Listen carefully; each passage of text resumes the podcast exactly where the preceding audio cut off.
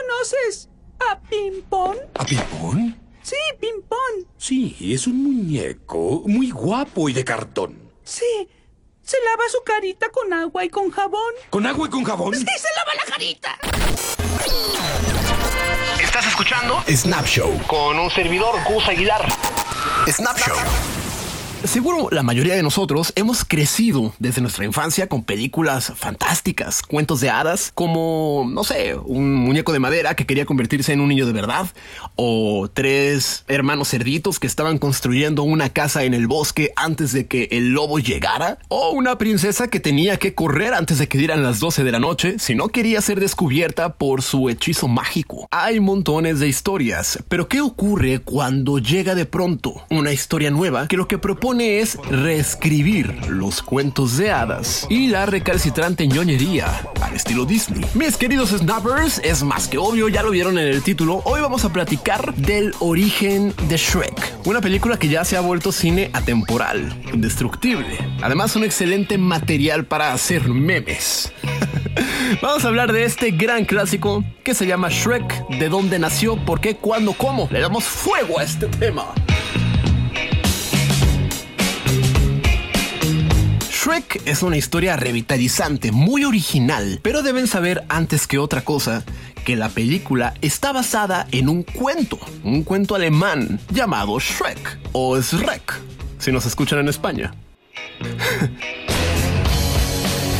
Shrek es un cuento para niños. Fue escrito e ilustrado por un hombre alemán llamado William Steig. Y este cuento se estrenó a principios de 1990. El Shrek original era un poquito diferente al que conocemos. Escupía fuego y olía muy mal, apestaba, hasta el nivel de espantar a los animalitos con su olor.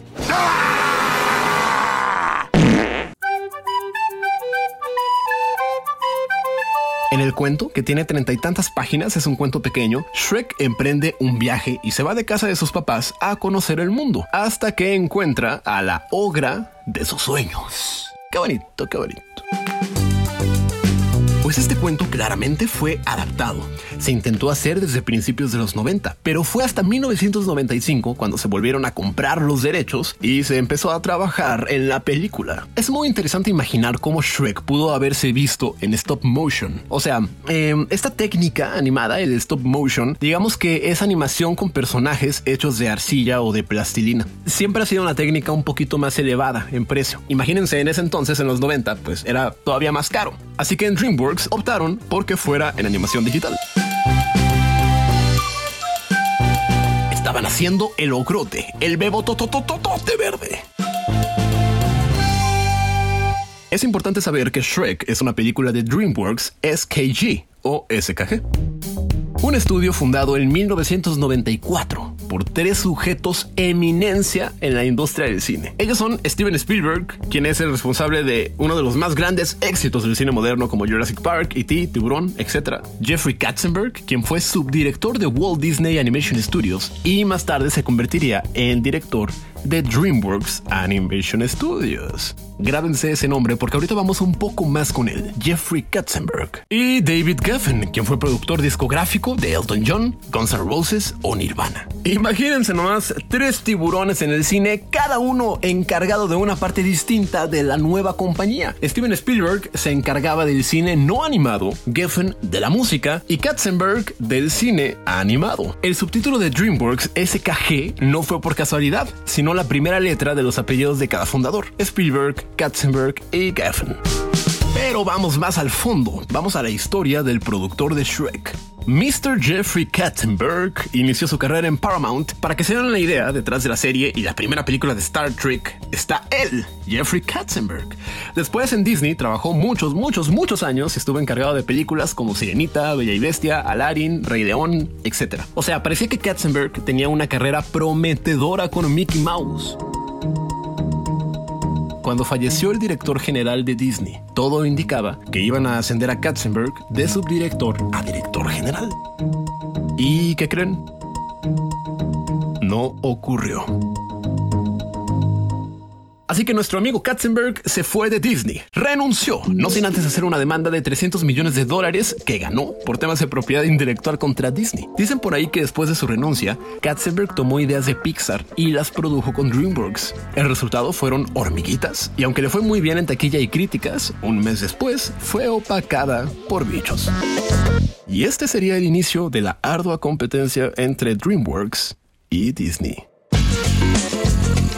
¿Recuerdan que los tres fundadores decidieron encargarse de un área distinta de la compañía? Bueno, DreamWorks Animation, comandada por Jeffrey Katzenberg, a su inicio nació con la idea de competir contra Disney, que por aquellos años tenía el monopolio de cine de animación. Como dato, Ants o Hormiguitas tiene el récord Guinness por ser la primera película animada en incluir agua digital y fue la segunda película animada por computadora de la historia después de Toy Story. La verdad es que se está bien chida. Yo llevo años sin ver hormiguitas. Voy a voy a buscarla. Creo que por allí tengo el VHS y en una de esas y, y funciona mi videocasetera para verlo como tiene que ser, con nostalgia. Bueno, pues justo a la fundación de DreamWorks Animation estrenan Hormiguitas, también estrenan El Príncipe de Egipto, Pollitos en Fuga, que hasta la fecha es la película en stop motion más taquillera de la historia, y El Dorado, por supuesto. Camino hacia el Dorado. Muchos dicen que tiene similitud con la película de las locuras del emperador, que es de Disney, sobre todo porque ambas hablan acerca de la cultura inca y se estrenaron más o menos en la misma época esto va a ser más interesante y cobrará más fuerza en unos momentos. O sea, ya llevamos dos similitudes. Eh, hormiguitas con bichos y el dorado con las locuras del emperador. Son meras suposiciones. Para nada estamos diciendo que alguien le robó la idea al otro. Y en este punto de la historia ya entendimos entonces que el productor de Shrek, Jeffrey Katzenberg, trabajó en Disney antes de ser productor de Shrek. Ajá. Ahí vamos para allá.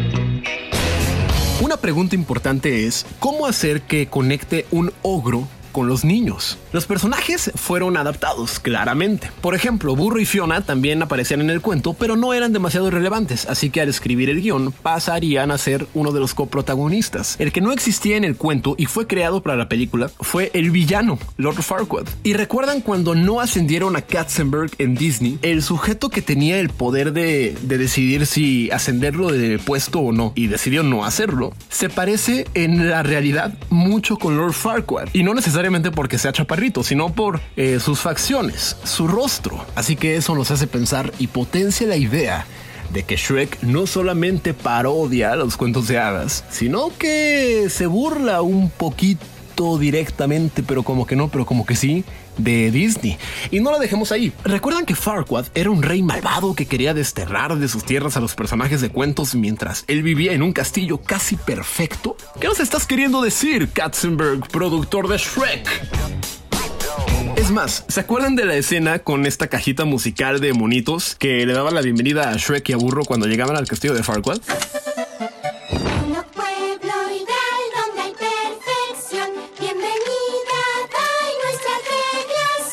¿A poco no es muy similar al pequeño mundo de Disneyland?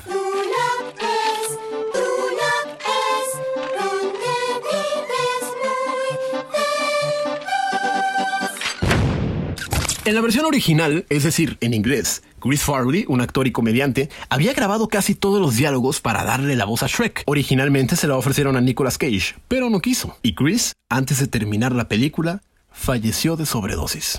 DreamWorks entonces contrató a Mike Myers. ¿Se acuerdan de las películas de Goldmember? Mike Myers era el protagonista y le puso un acento canadiense al ogro. Esto al final no le convenció mucho a Mike, así que insistió que Shrek tuviera un acento escocés. Y este cambio le costó mucho dinero a DreamWorks, como 4 o 5 millones de dólares, pero parece que funcionó bastante. Supongo porque yo nunca la he visto en inglés. Oh, that's not very nice.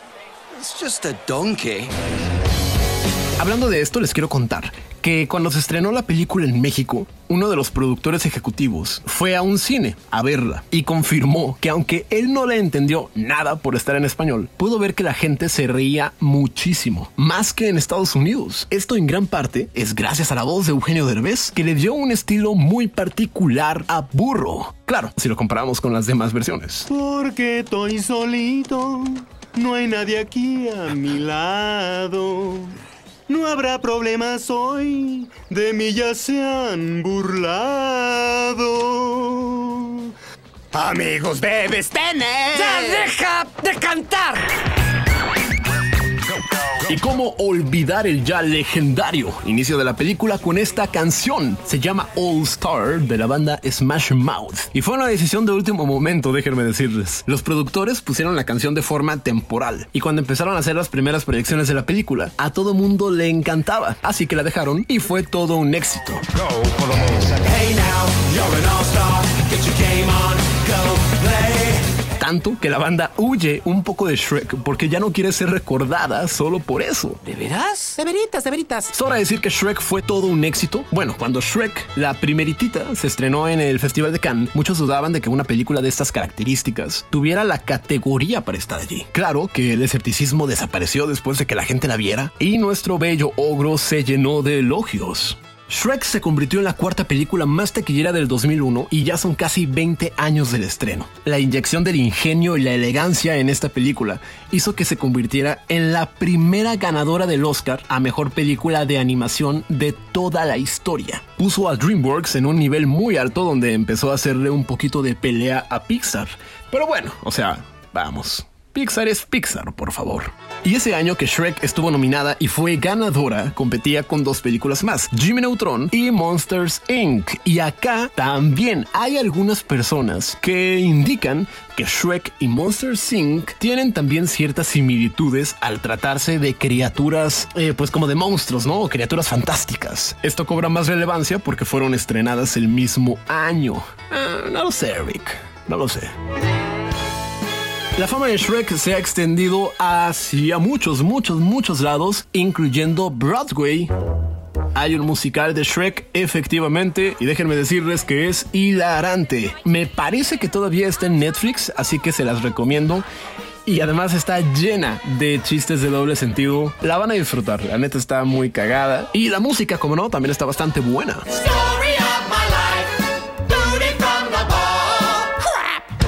Snappers, estamos por terminar, pero no podemos olvidar la joya de la corona, Shrek 2. ¿Quién dijo que las segundas partes no son buenas? Explíquenme, por favor. Hay incluso quienes prefieren esta sobre la primera. Yo no sé, es que la, la 1 es la 1, pero Shrek 2 también es, es fantástica. Yo digo que van en combo, la 1 y la 2. Con el paso del tiempo, la franquicia cayó. Shrek 3 no fue del gusto de mucha gente y la cuarta se intentó reivindicar, pero creo que muchísima gente ni siquiera la vio. Es un hecho que las primeras dos fueron la mera hostia y marcaron el precedente al punto de que en 2010 Shrek se hizo de su estrella en el Paseo de la Fama. En pocas palabras, Shrek le dio la vuelta de tuerca a las películas animadas. Y chequen esto, está cañón. O sea, Katzenberg el que trabajaba en Disney, lo hubieran ascendido de puesto como él esperaba y nunca hubiera renunciado, tal vez esta película, tal como la conocemos, jamás habría ocurrido. Desde hace tiempo se viene cantando ya una quinta parte, unos dicen que en 2022 se puede estrenar, otros dicen que nunca va a ocurrir. La verdad es que siento que estaría bien chido volver a ver a Shrek, Asno, Fiona juntos, o bueno, Shrek, Burro y Fiona. ¿Por qué? ¿Por qué? ¿Por qué España?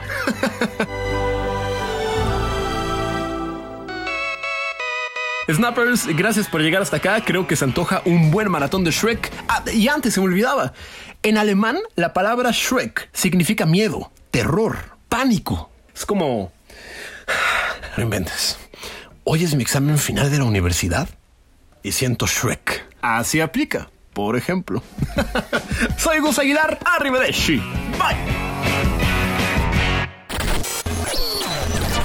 Snap Show. Con un servidor, Gus Aguilar.